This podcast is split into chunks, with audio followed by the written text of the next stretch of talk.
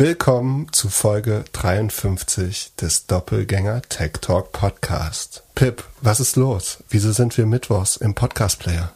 Weil wir Dienstag schon aufgenommen haben, äh, logischerweise. Ja, wir, wir haben uns überlegt, was man nach einem Jahr besser machen könnte. Und äh, niemand hat danach gefragt. Äh, alle wollten nicht so lange, schneller, weniger, können wir dreifache äh, Geschwindigkeit haben. Deswegen haben wir gedacht, machen wir eine zweite Folge. Der Grund ist äh, relativ einfach. Äh, das Sommerloch, die, die Wachstumszahlen sind in Gefahr. Wir müssen jetzt äh, Shoving Growth Down Your Throat machen und äh, verdoppeln einfach den Output um irgendwie. Also relativ Marktanteile zu gewinnen, jetzt wenn alle im Sommerloch äh, vergammeln. Mittwoch ist natürlich ein, ein harter Tag äh, im Sinne von Podcast-Konkurrenz. Da kommen natürlich viele gute Formate raus. Das lässt sich aber ka kaum verhindern, wenn man trotzdem noch irgendwie ein bisschen News-Charakter haben will und so ist das eigentlich der einzige Tag, der nicht so nah am Freitag, also an so einem anderen Termin dran ist. Ähm, deswegen geht's eigentlich nur Dienstag, Mittwoch. Was ich mir davon erhoffe, also du kannst gleich sagen, was du dir davon erhoffst noch, aber ich erhoffe mir davon, dass es zu mehr Sichtbarkeit in den App Stores führt, weil ich glaube einfach, dass Frequenz ähm, ein Faktor ist. Ähm, das heißt, dass es, glaube ich, im Schnitt eine bis anderthalb Positionen mehr an den Charts äh, bringen wird und damit hoffentlich mehr Sichtbarkeit es ist vielleicht ein bisschen vorausschauend defensiv auch in einer Welt, in der Apple sagen könnte, wir geben Sichtbarkeit nur noch Podcasts, die mit uns für uns Geld verdienen, wäre es eine Möglichkeit, die Mittwochsfolge exklusiv und teuer zu machen. Ähm, was wir eigentlich nicht wollen. Also wir werden es so gut es geht verhindert, aber wird Apple so gemein sein und Sichtbarkeit nur noch für Bezahlpodcasts zur Verfügung stellen? Dann könnten wir diese Folge bezahlbar machen. Auf Spotify weiter kostenlos natürlich. Äh, aber das dürfen wir, glaube ich, nicht. Das darf man nicht? Also wenn, wenn, dann muss überall bezahlbar sein. Ist das so? Ich meine schon. Und dann, dann, dann dürften wir auf Spotify gar nicht senden am, am Dienstag. Ja. Aber bei Spotify können wir es doch nicht bezahlbar machen. Noch nicht, aber bald schon. Und da müssen wir nicht so viel abgeben. Das heißt, ich muss eine exklusive Folge machen.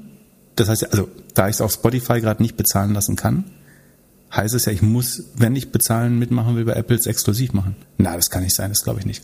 Wie auch immer, wir versuchen das so lange wie möglich kostenlos zu halten. Äh, das ist eigentlich das Ziel. Aber für den Fall wäre es vielleicht praktisch, dass man, nee, warte, wir machen es, dann machen wir eine zusätzliche Montagsfolge, in der wir einfach gar nichts sagen, äh, die man aber trotzdem kaufen kann. Oder irgendwie da, da telefonieren wir eine Minute, fünf Minuten miteinander. Und dann wird das der teure Zusatzinhalt für Fans und für die Community. Oder irgendwie so. Also das hier bleibt, solange es irgendwie geht. Kostenlos, würde ich sagen. Es kostet nur Zeit, davon aber viel. Tatsache ist, Pip hätte am liebsten freitags vier Stunden aufgenommen und deswegen machen wir zwei Podcasts. Wir versuchen mittwochs die Folge unter um, einer Stunde zu halten. Um eine Stunde. Mal gucken, wie es uns gelingt. Ich freue mich, dass wir jetzt wieder also später aufnehmen und damit einen Grund haben, Wein zu trinken. Was trinkst du denn? Prost, was trinkst du denn heute? Heute passend zum Wetter, Wetter Rosé mit Eis und der, der Ice Cube war so groß, dass ich das nicht ins Weinglas geschafft habe. Prost. Perfekt, Prost. Ähm, ich, ich möchte mich nochmal ausdrücklich für die Flasche, wie hieß der Reichsrat von Bühl, das große Gewächs? Äh, das war sehr lecker. Äh, das haben wir zugeschickt bekommen. Äh, ist auch sündhaft teuer, hat aber sehr gut geschmeckt, wirklich sehr besonderer Riesling. Ja, vor allem könnte uns bitte mal jemand sagen, wer das war, weil da stand kein Name drauf. Genau, sag mal kurz Hallo, wir würden, wir freuen uns, würden uns gerne mal persönlich bedanken. Es war, war wirklich ein leckerer Wein.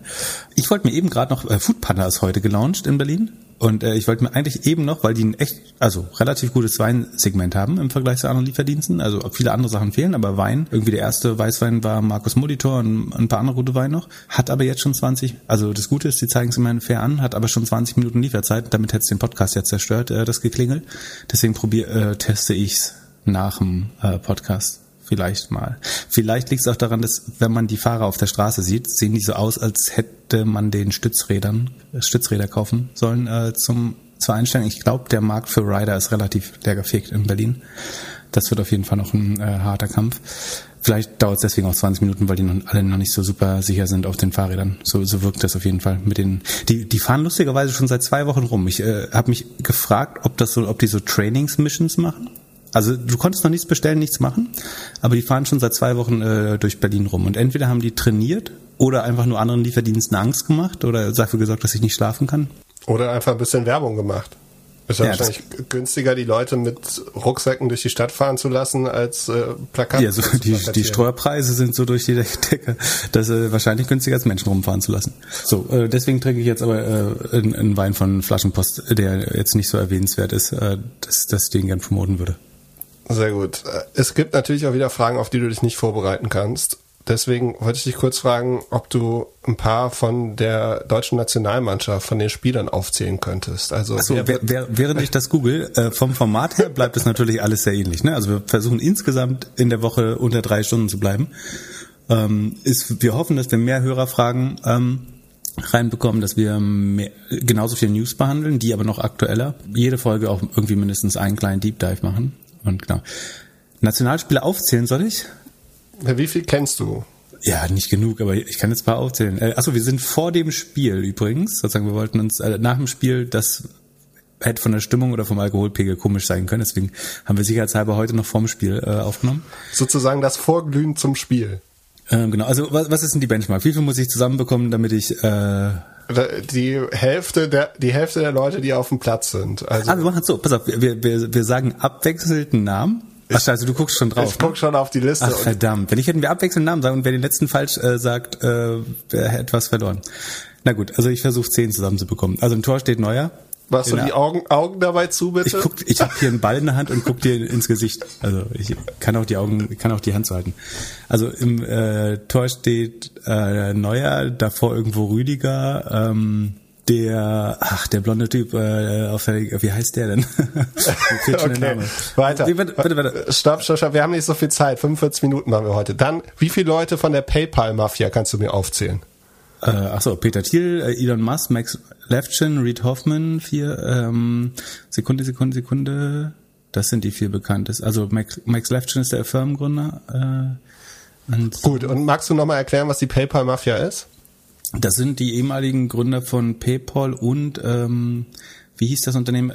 Das wurde ja eigentlich gekauft. Also Elon Musk Unternehmen wurde ja gekauft. Das hieß X. X. X.com, genau.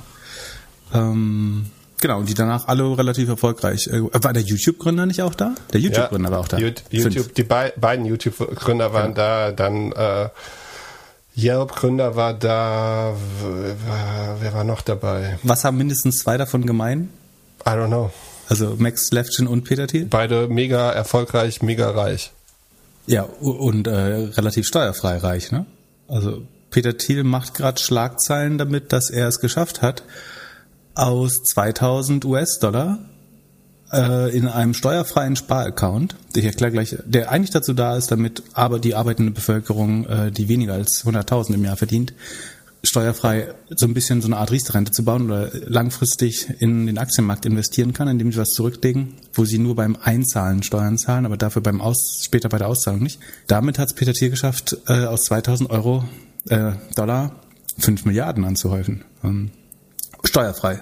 Also es gibt keine Capital Gains Tax darauf. Und Max Levchin, äh, also der äh, Firmengründer und Teil der PayPal Mafia, äh, soll das auch machen und wahrscheinlich noch viele andere Hedgefund Manager in Silicon Valley äh, Leute. Und wie genau funktioniert er? Also der hat das ja mit Anfang 30 gemacht. Ich sehe mich auch noch als Anfang 30-Jähriger. Ist das meine Chance, um Milliardär zu sein mit Mitte, Ende 50, Anfang 50? Also in wie, wie, wie kann ich das jetzt machen, damit mir das auch gelingt? Ich glaube, in Deutschland ist es nicht möglich. Aber also er hat dazu einen IRR-Account, äh, das nicht nicht IRR, sondern IRA. Äh, das steht für Individual Retirement Account. Das ist halt sozusagen der Vorsorgeplan in den USA. Ähm, und der Roth IRA ist ein besonderer. Und zwar hat der Senator William Roth 1997 äh, den den US-Bürgern ein Dekret oder ein Gesetz geschenkt, was eben heißt, dass wenn man unter 100.000 oder 110.000 Dollar waren es damals, 160.000 als Haushalt, inzwischen ist die Grenze auf 200.000, glaube ich, hoch, ähm, verdient, dann darf man bis zu 5.000 oder damals waren es 2.000 äh, Dollar pro Jahr zurücklegen von seinem Gehalt. Man versteuert, also man hat das einmal schon versteuert. Wenn man es dann aber das versteuerte Gehalt in Aktien anlegt, äh, zumindest das mein Verständnis, dann ist das eben langfristig steuerfrei. Die, die Capital Gains entfallen dann nicht, also die Kapitalgewinne, die ja irgendwie Abgeltungssteuer auf Aktiengewinne. Also so. die, die Steuern, die ich zahle, wenn ich Aktien oder Anteile von Firmen verkaufe. Genau, theoretisch, wenn, wenn du heute für 10.000 Euro Aktien kaufst und die sind irgendwann mal eine Million wert, dann musst du darauf ja Steuern zahlen. Ja, irgendwie ein bisschen, ne? Jetzt ist er nicht so genial, dass er aus 2000 Dollar 5 Milliarden gemacht hat, sondern was er gemacht hat, er hat äh, ist, er hat von seinen PayPal Founder Shares, die hat er sich, ich will nicht sagen selber verkauft, aber aus irgendeinem Grund hat er es geschafft, 1,7 Millionen PayPal Shares zum Preis von 0,1 Cent, also 0,001 Dollar.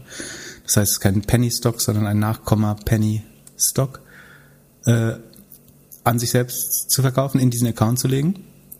Ähm, das heißt, 1,7 äh, Millionen mal ein Promille sind 1700 äh, Dollar. Das ist dann eben genau unter dieser 2000 Dollar Grenze gewesen. Und damit hat er einmal 1,7 Millionen Shares in diesen Account gelegt für quasi kein Geld oder genau unter dieser 2000 Dollar Grenze. Und die sind auf wundersame Weise dann ganz viel wert geworden, natürlich, ähm, weil er sie sozusagen, er hat sie schon heavily discounted, also was heißt quasi entwertet dort reingelegt. Ähm, dann ist natürlich PayPal äh, weiter gewachsen und dann hat er das immer wieder mit den Proceeds, also den, den Einkünften aus diesem Geschäft, also sagen, wenn er die dann liquidiert hat, dann bleiben, solange das in diesem Account drin bleibt, bleibt das eben steuerfrei und dann hat er das mehrmals wieder in andere Firmen, wo er so, so Sweetheart-Deals, also wo du sagst eben, ich investiere mal ganz viel Geld, wenn ich dazu ein paar Aktien ganz günstig bekomme. Ich weiß nicht, wie man das gemacht hat, das jetzt äh, Konstruktion oder Unterstellung, wie, der, wie man das genau macht, weiß ich nicht, aber man versucht dann immer wieder einen Teil der Aktien extrem günstig zu bekommen und genau diese legt man dann in diesen IRA-Account. Und so schafft man halt aus äh, 2000, ursprünglich 2000 Dollar, ohne noch Großkapital hinzuzulegen, 5 Milliarden zu machen. Und das Spannende ist, das ist, sagen, wenn du auf die Forbes-Liste schaust, ist das 80, 90 Prozent seines Networths. Also vor, vor zwei Jahren war der insgesamt angeblich nur 2 Milliarden schwer. Ähm, inzwischen schätzt man ihn irgendwie zwischen 5 und 8 Milliarden und ein Großteil davon ist eben in diesem äh, vollkommen steuerfreien äh, Account. Okay, jetzt be bevor diese Folge wieder morgen verschwindet, sag mal, wo hast du das denn nachgelesen? Äh, achso, das hat ProPublica, so ein US-Institut, äh, recherchiert. Genau, und dann wurde es von, von viel Presse natürlich äh, aufgegriffen. Und ich meine, da steht, glaube ich, schon, oder es scheint einfach auch sozusagen aus Überzeugung, also er scheint ein Überzeugungstäter zu sein. Er glaubt ja nicht so an, an Staatsquote und dass der Staat ein guter Verwalter von Geld ist, sondern er möchte dem Staat auch so wenig Geld wie möglich geben anscheinend. Oder hat sich mehrmals selber so geäußert. Und das scheint sein privater Weg zu sein, zu verhindern, dass äh, sein wertvolles Geld äh, in Staatshände kommt.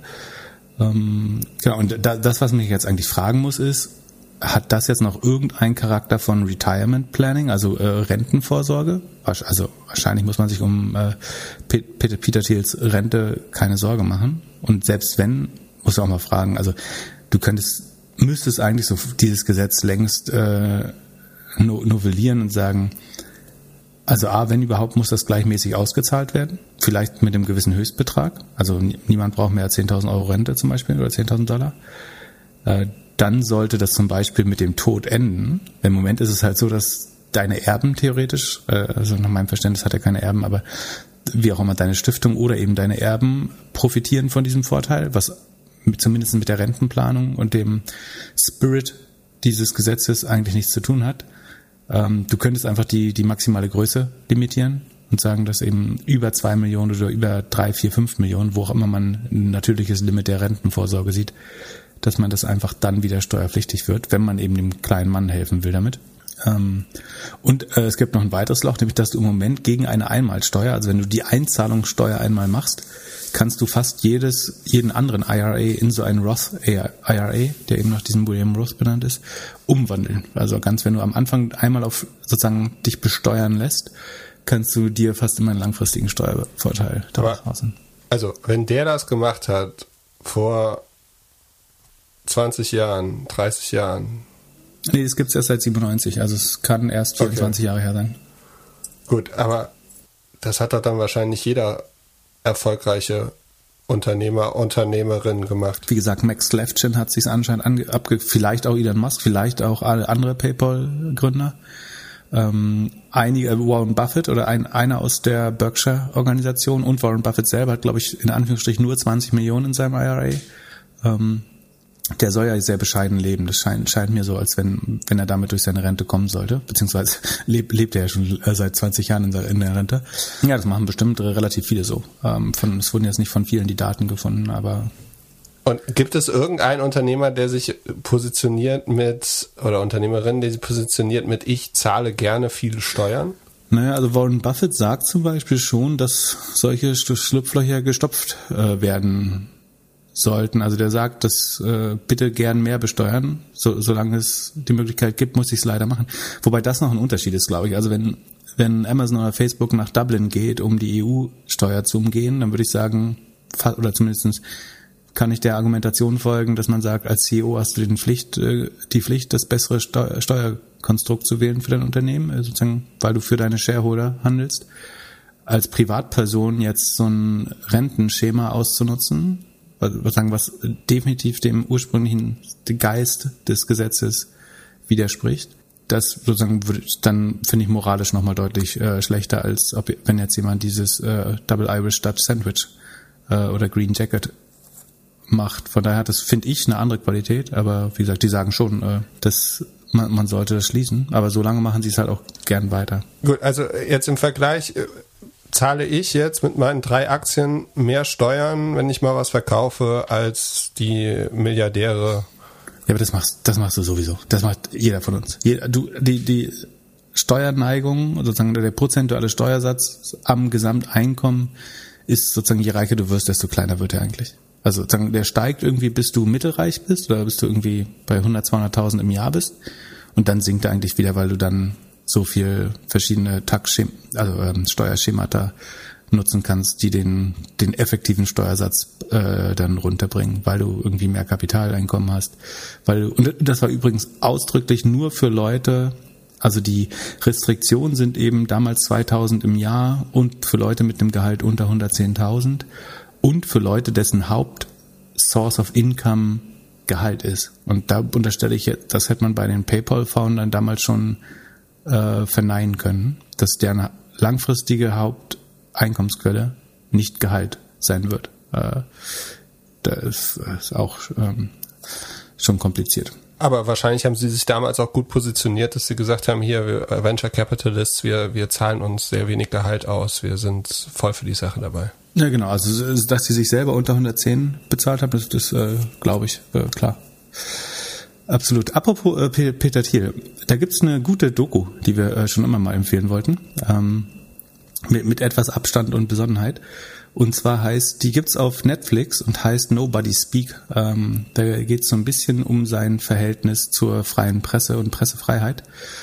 Ähm, also konkret geht's darum, wie er ein Verfahren des Ex-Wrestlers Hulk Hogan, der bürgerliche Name fällt mir gerade nicht ein, gegen das Magazin Gorka hochpeppt, hochpreppt, also mit Geld ausstattet und auf eine der wichtigsten Forderungen, die eigentlich Hulk Hogan viel Geld gebracht hätte, verzichtet, nur um sicherzustellen, dass die, also so wird's in der Stücke erzählt, dass die Versicherung von The Gorka auf jeden Fall nicht greift und dass wenn dann dieser Prozess verloren wird, sozusagen er streicht eine Forderung verschlechtert dadurch die Situation von, oder das best, beste Outcome von Hulk Hogan, bekommt dadurch aber die Chance, dass wenn er den Prozess gewinnt, beziehungsweise wenn Hulk Hogan den Prozess gewinnt, die, die Versicherung von The Gorka nicht bezahlt und dadurch Gorka geschlossen wird.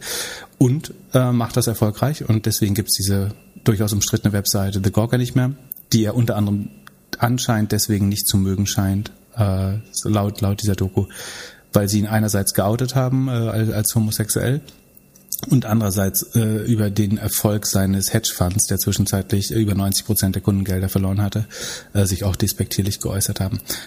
Ist aber eine sehr schöne Doku. Ähm, und das haben wir in die Liste gepackt der einer der anderen guten Finanzdokus und Filme, äh, die wir mal eh aufbereiten wollten. Die packen Moment. wir einfach in die Shownotes. Die URL, die ist ein bisschen länger. Bitte. Eine Liste? Machen wir jetzt Top 10?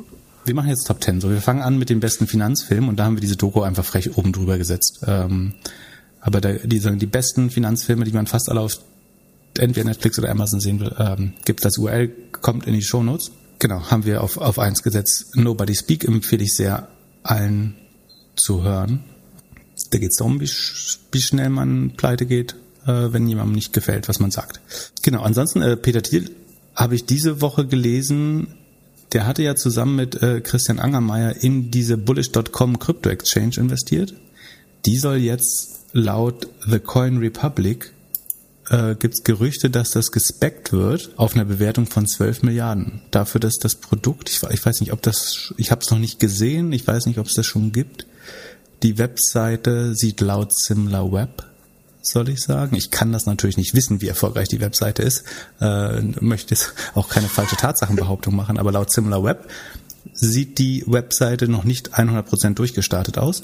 Gut, die ist aber auch erst seit drei Wochen oder so live. Genau, aber der Spec spekuliert schon auf einer Bewertung von uh, Bullish is in talks with a blank check company about a deal that could be worth up to 12 billion.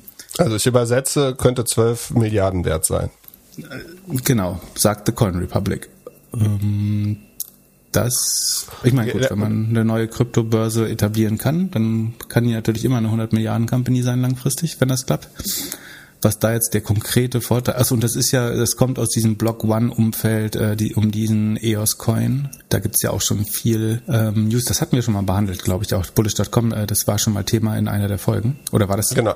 Das ist so ein, so ein Ding wie Coinbase, also die haben auch kurz nach dem Coinbase IPO, glaube ich, das announced. Das ist wie Coinbase, also du kannst Aktien, äh, hier nicht Aktien, sondern so einfach wie du Aktien kaufen kannst, kannst du halt Coins kaufen. Und sie fokussieren sich wohl hauptsächlich auf Firmen und Versicherungen und so, also wirklich große Transaktionen. So genau. hatte ich das verstanden. Und dann gibt's noch dieses Block One, das mhm. irgendwie dahinter steht oder das ist das EOS-Netzwerk, genau. Aber ja, ich verstehe, ich habe ganz kurz geguckt, also Block One hat auf jeden Fall fast 300 Mitarbeiter und sucht irgendwie 32 neue Jobs auf LinkedIn. Das habe ich so, aber ich habe nicht so ganz, also ich ich checke einfach dieses ganze Blockchain nicht. Und ich ich sehe ich, ich, ich seh gerade, als wir darüber geredet haben, war das auch in der 46. Äh, das heißt, das kann man sich nicht mehr anhören. Dann können wir noch mal kurz äh, beschreiben, was wir ver vermutet haben. Ich kann mich an nichts mehr erinnern. Ich wollte eine Frage an dich stellen. Mit den Mittwochsfolgen, sollen wir die einfach immer 24 Stunden später wieder löschen? Ja, sicherheitshalber, genau. Ähm, und zwar Block One hat für das ICO äh, schon ein, ein SEC-Verfahren äh, bekommen. Okay. Was ist ICO? Was ist SEC? ICO war das Coin Offering dieses EOS Coins. Ähm, okay, das ist sowas wie ein IPO mit Coins. Genau. Und äh, die, ja, das äh, kann man nachlesen einfach. Und es ist natürlich ja, also so ein so ein Spec-Deal oder das jetzt an die Birds zu bringen, könnte natürlich auch eine Möglichkeit sein, ähm, diesen Coin auch für die Founder nachträglich noch zu versilbern, der insgesamt von der Adoption noch noch keine großartigen Sprünge gemacht hat. Da hat sich noch kein keinen Nutzen für eingestellt, der jetzt für mehr als ein Prozent der Bevölkerung äh, relevant ist. Achso, und ich habe äh, übrigens mit dem ähm, Holger Chapitz von Defner Chapitz ähm, gewettet. Die hatten ja äh, äh, Christian Angermeier zu Gast äh, letzte Wochenende. Und äh, der wollte unbedingt mit mir wetten, dass äh, er glaubt an Thai Life Science, also diese äh, Firma, die äh, mit dem Psilobizin, dem Pilz äh, Trip Trip Trip äh, Chemie und äh, viele Krankheiten rechnen, äh, viele Krankheiten heilen möchte. Ähm, der also scheint daran zu glauben, wollte auf jeden Fall wetten, dass okay, relativ. Um was habt ihr gewettet? Relativ so, um, um, um deinen Posten. Nein, äh, nee, also er wird, äh, sag mal, er äh, darf einmal als Lakai in unseren Podcast kommen oder wenn nicht, muss, muss ich frohen Dienste leisten in, in deren Podcast, so habe ich das zumindest verstanden. Aber ist doch super, er kann ja mal Urlaubsvertretung machen. Genau, habe ich auch gesagt, äh, dass er, wenn, wenn du mal weg möchtest, äh, kann er als Urlaub. Dann machen wir mal eine Makro, äh, der, der versteht Makroökonomie mehr, also der hat viel Ahnung von Wirtschaft und Aktien, aber auch von Makroökonomie. Ja, er ähm, versteht vieles mehr. Ich verstehe keinen einzigen Tweet von ihm. Ja, das spricht für ihn. ähm, genau, also wir wetten, die Wette ist, dass äh, Atai Life Science das Balance Sheet der Fed outperformt, sozusagen, also relativ zum Gelddrucken der US oder der Fed-Bilanz müssen sie steigen und es ist auf fünf Jahre. Das heißt, äh, das ist natürlich weit angelegt, weil sagen, da weniger als zwei Jahre zu wetten wäre wär ein bisschen dumm, weil äh, das voll schwer abzusehen. Ich halt, was ich nicht gemacht hätte übrigens, wäre darauf zu wetten im Sinne von, dass ich die Differenz bezahle, weil wenn das klappt, dann ist das natürlich ein Multi-Multi-Milliardenmarkt. Also wenn du damit irgendwie Depression oder Opiatabhängigkeit oder sowas heilen kannst, wenn das alles funktioniert, dann ist es ein sehr asymmetrisches Outcome. Deswegen sagen, wette ich gern 0-1 dagegen, weil ich denke, bei Biotech lohnt sich immer, sagen wir, wenn du eine 0-1-Entscheidung hast, würde ich immer sagen, ein Großteil der Biotech-Aktien schafft's nicht und trotzdem die, die es schaffen, haben dann eben asymmetrische Returns. Deswegen finde ich es eine schlaue Wette, einfach relativ zum Fat Balance Sheet dagegen zu wetten. Ähm, wer die Wette jetzt, ich muss die Differenz bezahlen und wenn das dann eine Milliardencompany ist, sozusagen muss ich das nach oben ausgleichen, dann hätte ich die Wette schon nicht mehr so schlau gefunden, weil, wie gesagt, in dieser, ich will jetzt die Chance nicht beziffern, weil das natürlich niemand wissen kann, wie wahrscheinlich das ist. Ähm, wenn ich aber den, die allgemeine Erfolgswahrscheinlichkeit von Biotech anlege, dann denke ich, sind die Chancen noch unter 50 Prozent nach meinem persönlichen Bauchgefühl. Ähm, trotzdem, wenn es klappt, dann ist eben das Ups, die Upside sehr groß. Aber wir werden es in fünf Jahren erfahren, bei der Folge 300 ziemlich genau, ähm, werden wir das dann rausfinden, äh, wer gewonnen hat. Okay, und äh, also muss mir das nochmal ganz genau erklären. Also du wettest, dass die Firma vom Markt. Bis dahin hat er natürlich gar keinen Job mehr bespringer. Nein, die Welt gibt's bestimmt noch in fünf Jahren. Ich, ich toi, toi, toi. Ich, ich toi, toi, mich, toi, dass es all diese tollen Druckerzeugnisse auch dann noch gibt. Ich, äh, ich freue mich auf jeden Fall, dass wir fünf Jahre lang jetzt zweimal die Woche telefonieren. Ja, vielleicht, vielleicht müssen wir dann auch anstellen und, und äh, bitte machen wir äh, Doppelgänger Makro einmal die Woche am Sonntag sozusagen. Nee? Naja. Ja, aber jetzt erklär mir nochmal. Also die Firma wird mehr wert sein als das Geld, was die Fed in einem Jahr druckt? Die wird, also der Kurs wird sich wenn man so will, inflationsbereinigt positiv entwickeln. Das ist die Werte, so habe ich zumindest so. verstanden. Die muss, also das, das Fed Balance Sheet ist hier das Maß für die Gelddruckerei oder den, den wahren Wert oder den realen Wert des Geldes. Und du kannst jetzt sagen, die Fed hat ja irgendwie ihr Balance Sheet ver, ich will nicht lügen, verdoppelt oder verdreifacht. Nee, ich glaube, oder um 50 Prozent gesteigert in den letzten zwei Jahren, ist, glaube ich, die richtige Zahl. Also jeder dritte Dollar in deinem Portemonnaie war vor zwei Jahren noch nicht da, wenn ich mich nicht irre. Ähm, und das heißt, wenn du in den letzten zwei Jahren nicht 50 Prozent gemacht hast, dann hast du sagen, auf Dollarbasis Geld verloren. Könnte man so sehen, ist sehr stark vereinfacht. Sozusagen nach der gleichen Logik würde man das dann beurteilen, ob sozusagen Partei besser als die Inflation lief oder nicht. Und, und wie, wie sieht das jetzt im Vergleich aus zu diesem ETF, den ihr immer empfehlt oder als Idee gibt, also diesen ja, äh, CI World? Spannende Frage. Also die, der, der macht ja im Schnitt irgendwie 11 Prozent. Äh, ich weiß nicht, wie die letzten zwei Jahre liefen, müsste ich mal nachschauen, aber ähm, im Vergleich zur Dollarbasis sehen viele Investments nicht gut aus. Also ähm, ich, wie gesagt, ich glaube, wenn du jetzt nur 20 Prozent gemacht hast in den letzten zwei Jahren, dann ist es ein bisschen früh, sich dafür zu feiern. Weil letztlich ist, das wird alles in Dollar gemessen, oder meistens wird es in Dollar gemessen.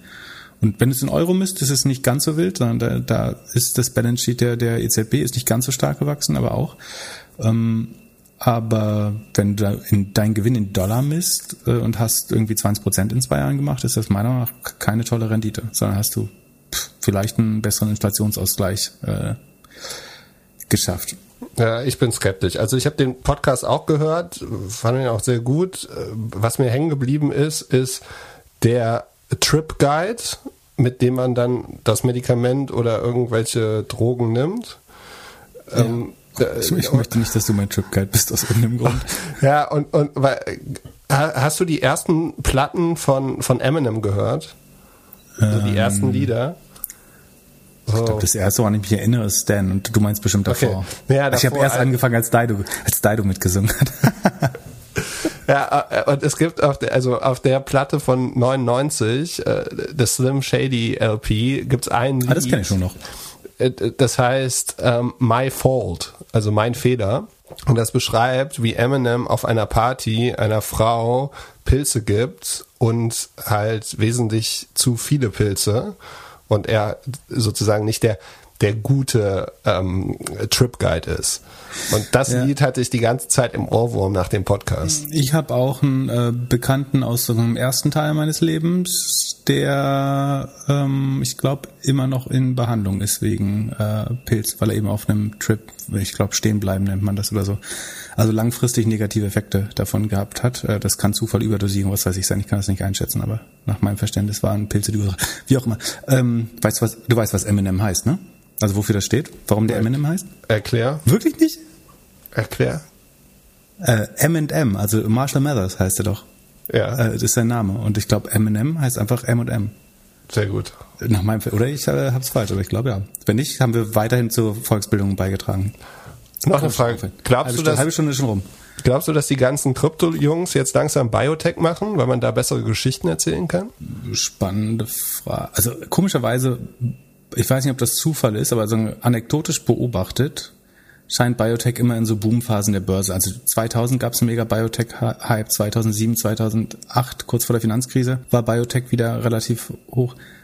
Das scheint schon was zu sein, was mit einer gewissen Übertreibung auch dann ähm, präsenter wird, glaube ich. Wie gesagt, ich, ich glaube, es ist wichtig, dass Privatanleger meiner Meinung nach nicht in einzelne Biotech-Titel ähm, investieren. Es sei denn, sie haben ansonsten schon ein sehr diversifiziertes Portfolio, dann kann man irgendwie drei bis fünf Prozent vielleicht auch in, mal in eine BioNTech oder CureVac oder worauf man Lust hat, äh, legen. Ansonsten ist das Risiko eben eher vergleichbar mit äh, irgendwie einer Filmproduktion oder einem, einem typischen Hit-Business, wo oder einem VC-Geschäft, wo halt ein, sicherlich eine Aktie sich ver vervielfachen kann, wenn das klappt, aber wo eigentlich acht bis neun von zehn auch Totalverluste werden oder sehr lange brauchen, um überhaupt irgendwas äh, zu produzieren. Ich glaube, das zu verstehen äh, ist, ist wichtig, wenn man in Biotech investiert. Noch wichtiger, als wenn man auf Technologieaktien insgesamt setzt, glaube ich. Also da ist der, da sind die Gewinne relativ vergleichsweise symmetrisch verteilt. Auch die sind schon asymmetrisch, aber im Vergleich zu Biotech erscheint mir das äh, sehr symmetrisch. Also immer unseren Disclaimer lesen und euer eigene Research machen doppelgänger.io slash disclaimer. Dort steht, dass wir immer nur Ideen haben und dass ihr vor allem nicht handeln solltet auf Tatsachen, die hier oder Ideen, die hier besprochen werden. Sehr schön hast du das gemacht. Und dann will ich noch was von dir wissen. Oh. Und zwar habe ich gelesen, Amazon hat eine Firma namens Wicker, das ist äh, Wilhelm Ida Cäsar Kaufmann Richard, Wicker ohne E, gekauft. Das ist ein Privacy First Messenger nach meinem Verständnis. Ähm, also durch Serverless Design kann man da sehr sicher Nachrichten von A nach B schicken. Kann man ein bisschen vergleichen mit dem Threema oder vielleicht auch Signal, hat aber viele Corporate und Government Kunden. Wie, warum kann das sinnvoll erscheinen für Amazon? Ja, zum einen haben sie wohl gemerkt, dass ihre Mitarbeiter über verschiedene Messenger schreiben und irgendwie scheint jeder sich eine WhatsApp-Alternative zu suchen. Signal haben wir ja. Da waren wir auch vorne weg. Äh, ja, also Signal haben sie wohl auch versucht zu kaufen, aber sind dann auf die auf den Gedanken gekommen, dass es denen zu teuer ist. Oder deswegen der Stiftung äh, kompliziert ist, oder? Signal ist ja eine Stiftung. Ja, aber weil sie schon merken, dass sie nicht langfristig Geld verdienen, machen sie jetzt diesen Mobile Coin, glaube ich, um das so ein bisschen ähm, vielleicht ein langfristiges Finanzierungsmodell zu finden für den Signal Messenger. Und wir, wir haben ja gelernt, dass für Organisationen Signal auf jeden Fall nicht die richtige Lösung ist. Also ja, auf jeden Fall nicht für Group Chats. Ja. Also äh, um es nochmal zu erklären, wir haben eine Gruppe gemacht, haben da relativ schnell 1000 Leute draufgezogen und haben dann gemerkt, dass es die Batterie von allen Telefonen frisst, weil einfach durch die Encryption, durch das Hin- und Hersenden unheimlich viel Batterie und der Signal Founder soll Big Tech auch nicht besonders mögen. Also ja, da, da ist natürlich das Problem, wenn du dich zu weit aus dem Fenster lehnst und zu weit gegen Big Tech schimpfst, dann bist du auch kein gutes Acquisition Target. Ja, aber warum solltest du einen Messenger auch verkaufen? Der ist ja, also ich will nicht sagen unendlich, aber der ist ja extrem skalierbar. Ähm, das, wenn man so will, überleg mal, hätten die WhatsApp-Gründer nicht verkauft, wie, wie spannend das hätte werden können. Dann hättest du mit Sicherheit einen Line in Europa inzwischen oder eine, eine echte Super-App. Naja, wie auch immer. Ähm, was versteckt dahinter, deiner Meinung nach? Ist halt Service anzubieten unter AWS? Das sagen sie, genau, offiziell. Also der, der ähm, Steven Schmidt, äh, Vice President äh, AWS, sagt, we're excited to share that AWS has acquired Wick, Wicker, an innovative company that has developed the industry's most secure end-to-end -end encrypted communication technology. Also die scheinen sich einerseits die IP sichern zu wollen, also die, die Encryption Technology. Vielleicht auch die Kundenbasis. Die Kunden waren hauptsächlich, wie gesagt, Government, ähm, B2B-Kunden, äh, teilweise Militär, Geheimdienste. Ähm, Machen Sie Slack-Konkurrenz? Das könnte eine Möglichkeit sein. Ich glaube, das ist sagen, das straightforward ist. Sie wollen eine Art Corporate Messaging Suite, sowas wie ein Slack oder Microsoft Teams bauen. Da haben, hat AWS auf jeden Fall noch eine offene Flanke. Ja, oder sie sind sie gar nicht in dem Markt einfach? Oder sie haben Angst vor dem Super Messenger, also sozusagen so ein WeChat. Wenn du jetzt überlegst, also wenn wenn ähm, WhatsApp jetzt mehr und mehr an Businesskunden rangeht und mehr auf dieses Segment reingeht, zum Beispiel das Verkaufen von Produkten, dass Amazon in die Sache auch reingehen möchte. Mhm. Das äh, kann auch sein. Ich denke halt, der Fakt, dass sie sich vorher für Signal in interessiert haben, und sie tun jetzt so, als hätte es nicht gepasst oder am Preis gelegen, aber ich glaube, wenn du anfängst zu reden, dann bist du schon sehr sicher, dass du das eigentlich haben willst. Und ich glaube, Signal hat auch nicht wegen des, also dass sie eigentlich Signal haben wollten. Also und sie sagen jetzt, die IP war nicht wertvoll genug, also außer der, der Kundenbasis wäre die Technologie nicht wertvoll genug. Aber ich glaube, der Fakt, dass sie sich ursprünglich für Signal in, interessiert haben, das find, und ich glaube, es ist zu einfach immer nach der so First-Level-Erklärung zu schauen, wenn es um Amazon gibt. Ich glaube, man muss immer über die offensichtliche News hinwegschauen. Also klar, die können die AWS Suite damit erweitern, ein Corporate Messenger, der besonders sicher ist für Firmen aufbauen, die Serverless Design heißt, das kann eigentlich an keiner Stelle so richtig gehackt werden, sondern es ist halt end-to-end -end secure zwischen zwei Parteien. Das ist spannend. Das hätte man aber auch sicher selber entwickeln können. Vielleicht kriegt man Zugang zu ein paar Regierungskunden dazu, äh, das kann und kann dann natürlich auch weitere AWS-Produkte da rein verkaufen. Was ich überlegt habe, und wenn das stimmt, dann wäre es, glaube ich, eine der wichtigsten Acquisitions, die Amazon oder AWS gemacht hat. Und dann wäre aber Signal tatsächlich noch besser gewesen. Und alle anderen Retailer sollten eigentlich äh, Gänsehaut bekommen und wirklich Angst haben. Weil was Amazon ja bauen könnte, ist so eine Art proprietären Kommunikationskanal, vielleicht zu Kunden, äh, kann sein zu Suppliern, also zu den Händlern, aber auch zum, zum Amazon-Endkunde. Weil wenn du überlegst, worüber wir letztes Mal geredet haben, als ich von meiner SMX-Präsi erzählt habe, dass jetzt alle ihre Daten, also alle GAFAs ihre Daten fenzen oder ihre Nutzer abschotten. Und die Gefahr ist ja schon, und wir hatten dieses Apple Privacy First äh, Shopping erwähnt, dass du eventuell mit einer Burner E-Mail, Burner Kreditkarte ähm, und einer hochsicheren Apple ID einkaufst und der Retailer eigentlich nicht mehr erfährt, wer dort eingekauft hat, sondern nur noch wohin er das Paket und die Rechnung schicken darf.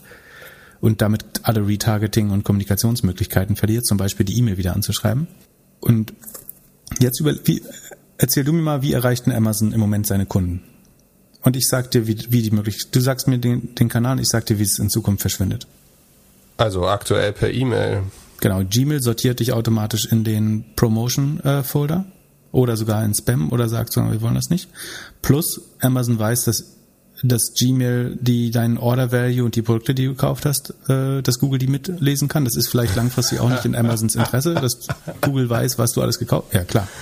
Also glaubst du, dass jetzt Amazon und Apple versucht, Google und Facebook noch weiter rauszuschneiden? Also das große Pattern der nächsten zwei Jahre wird nur sein, jeder klaut eben die Daten. Also es geht nicht mehr darum, wie generierst du mehr Daten, also das schon, aber vor allen Dingen, wie zerstörst du die Daten der Gegenseite. Und also per E-Mail. Kommst du nicht mehr, ich behaupte, kommst du durch Gmail nicht durch. Ähm, Apple könnte sagen, also ich weiß nicht, ob es das schon gibt, aber wenn nicht, wird Apple irgendwann auch anfangen mit einem noch besseren äh, E-Mail-Filter, wo sie sagen, komm, wir können dich von der ganzen Werbung befreien, das nervt doch eigentlich nur. Ja, also kaufen sie jetzt hey.com. Zum Beispiel, oder sie bauen es einfach nach, ne? Aber sondern das, das zu dieser äh, Intermediation ist kein Wort, glaube ich, äh, zu dieser Moderation, also dass du den Nutzer und den Advertiser auseinandertreibst und dich als dich als Apple dazwischen stellst und sagst, hier kommt keine Kommunikation mehr durch. Und dahin geht ja das ganze Privacy-Ding eigentlich. Ja, der, der, Dazu gehört. Der, der, nochmal zurück zu Hey.com. Basecamp gehört da eh zu 10% Jeff Bezos. Also der, ist das, so? ja, ja, der hat da mal rein investiert und dann seitdem rein investiert reden. sagt man nicht. Investiert ist schon rein, aber ja. Ja, okay, hat, hat da Fehler. investiert. Wir versuchen besser zu werden, deswegen machen wir jetzt ja. noch mehr Aufnahmen. Äh, die ähm, äh, und also, und die sind ja jetzt wahrscheinlich eh nur noch die Hälfte wert, weil die Hälfte der Mitarbeiter gegangen sind. So, Genau, Vielleicht. Dann sag mal einen weiteren Kanal, wo, wie Amazon dich erreicht. Also E-Mail, Telefon, wenn Sie es unbedingt wollen, so, Webseite. Android, Android. Äh, ich habe, ich wurde werde versucht, die ganze Woche von, von einem Vodafone, Vodafone Callcenter an, angerufen zu werden. Ich werde versucht. Also ein Vodafone Callcenter versucht mich zu erreichen äh, die ganze Woche.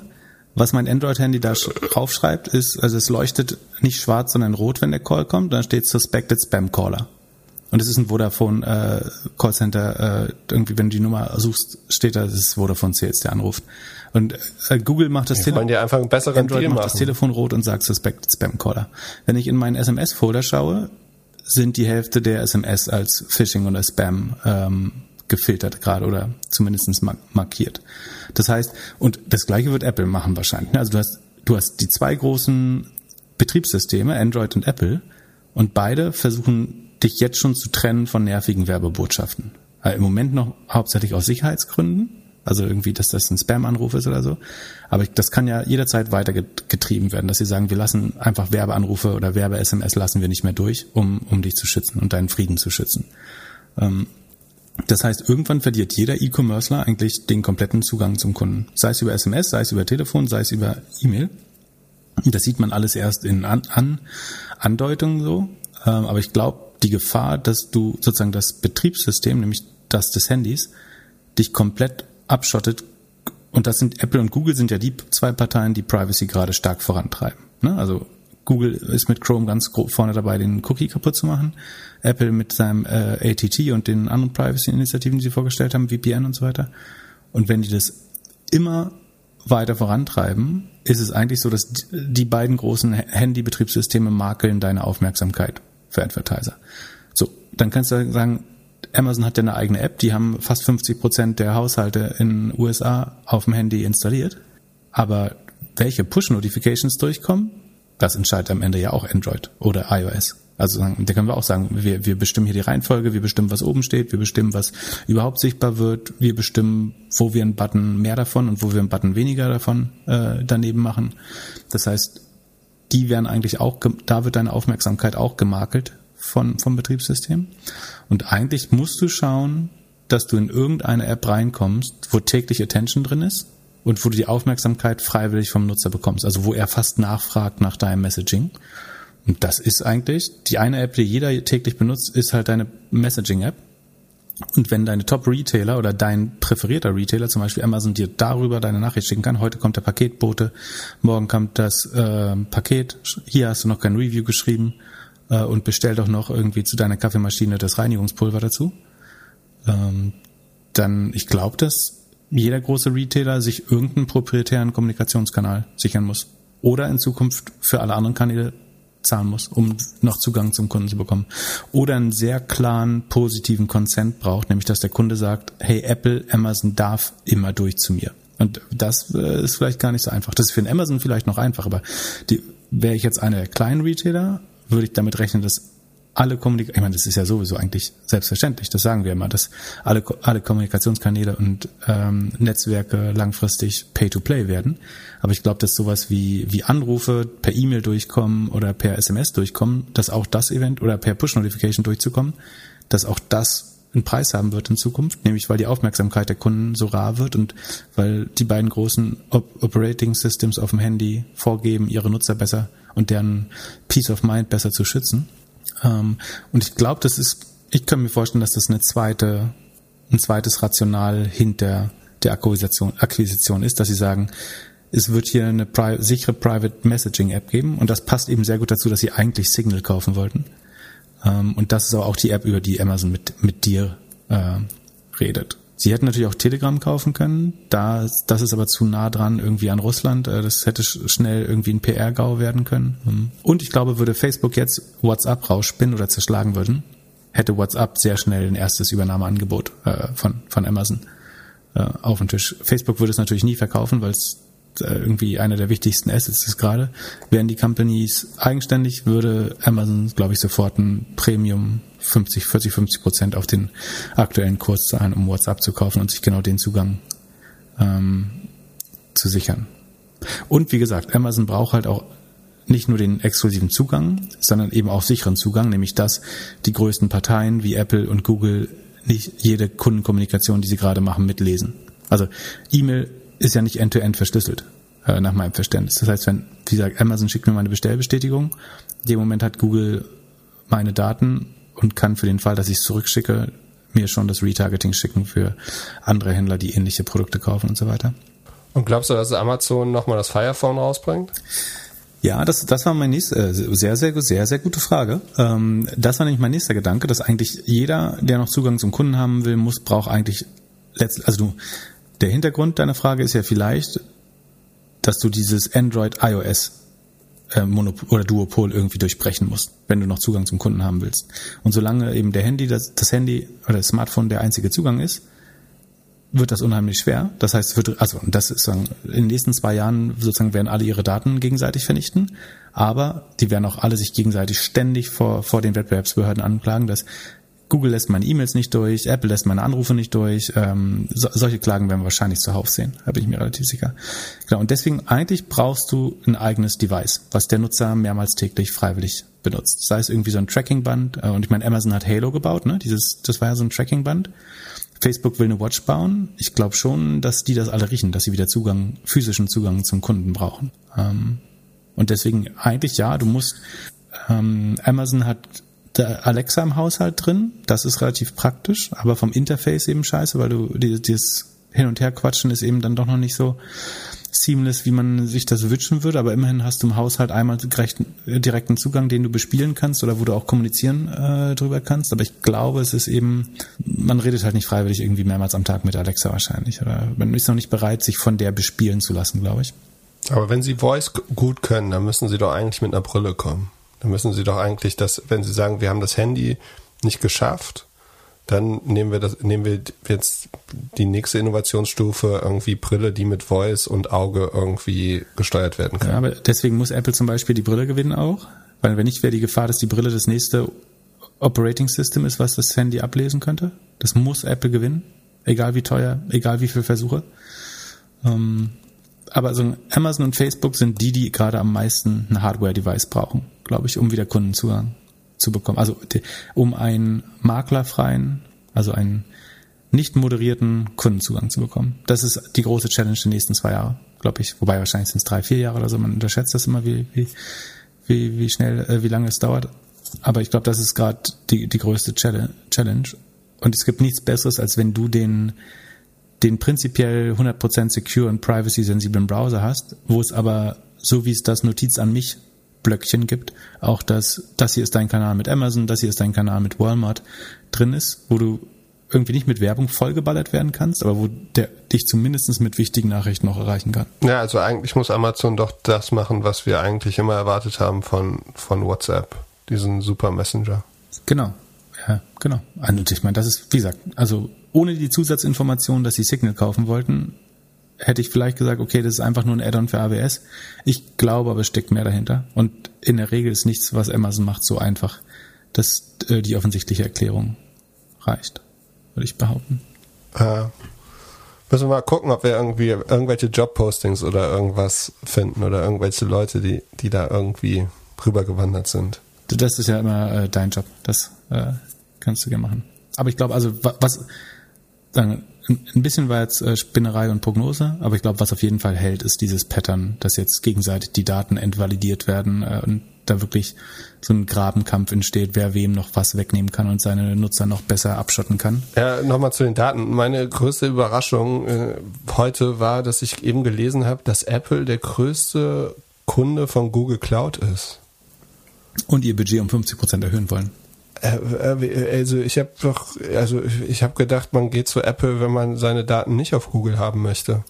Ja, die haben bestimmt einen Deal, dass es in einem, äh, also ich, ich weiß nicht, wie diese Verträge aussehen. Äh, was, wo ich mir aber relativ sicher bin, äh, weil ich weiß, dass man so verhandeln kann, ist, dass deine Server vielleicht sogar getrennt stehen von anderen Servern, äh, dass sie eventuell sozusagen auch, auch keinen externen Zugang haben, sondern sie nur bewirtschaftet werden äh, von jemandem. Ähm, das kannst du, glaube ich, alles ausgestalten. Aber Apple müsste als Kunde eigentlich irgendwann so groß genug, groß genug sein, dass sie sich einen kleineren Anbieter vielleicht kaufen und äh, dann dort hosten. Andererseits hast du mit, mit Amazon oder Google und oder Azure von Microsoft hast du natürlich die optimale Distribution, dass du halt schon fast optimal verteilt bist, äh, was die ähm, Apple könnte Akamai kaufen. Akamai ist wahrscheinlich so günstig, weil sie nicht mehr schnell genug wachsen.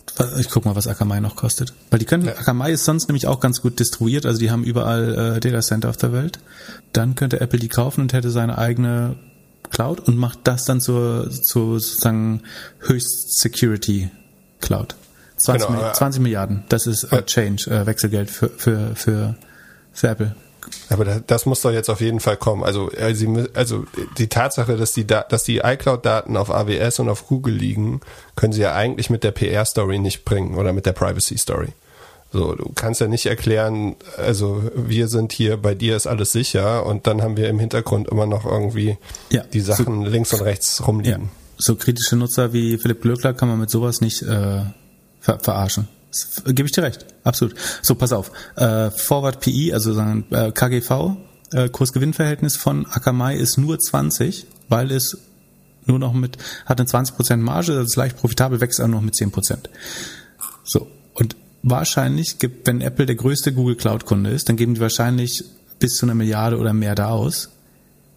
Äh, dann kauft ihr doch für 20 Milliarden gleich das ganze Akamai. Habt dann noch ein profitables Business, was leider zu langsam wäre. Obwohl, für Apple wächst es eigentlich schnell genug. Ähm, hat das muss für Apple ja überhaupt nicht wachsen. Also, du sagst ja, du kannst dir nicht Kunden zu viel, ja, du darfst dir nicht zu viel, also, die Gefahr ist, für Apple selber muss es nicht wachsen. Aber das Problem ist, wenn du viel Revenue, also was machen die Revenue? Sekunde, Sekunde, Sekunde. Drei Milliarden. Ja, das fällt nicht auf. Aber theoretisch, du willst jetzt keinen großen Revenue-Block dazu kaufen, der dann nicht mehr schneller wächst, weil dann dein Gesamtwachstum diluted wird, also runtergezogen wird. Deswegen musst du auch, eigentlich willst du schneller wachsende Firmen kaufen. Wenn nicht, ver verlangsamst du dein Gesamtwachstum. Aber bei drei Milliarden ist das vielleicht, fällt das nicht so sehr ins Gewicht äh, bei Apple. Du brauchst doch überhaupt nicht das Wachstum. Du brauchst doch überhaupt nicht den Umsatz. Du brauchst doch nur die PR-Story und du sparst das an, dass du nicht mehr bei Amazon und nicht mehr bei Google bist. Ja, und es hat eine andere Struktur, weil es kein Hardware-Umsatz, sondern es ist Software-Umsatz. Das ist auch gut. Aber es, es würde den, die Struktur, also die Struktur würde es verbessern, aber die Geschwindigkeit des Wachstums des Softwareumsatzes würde es negativ beeinflussen.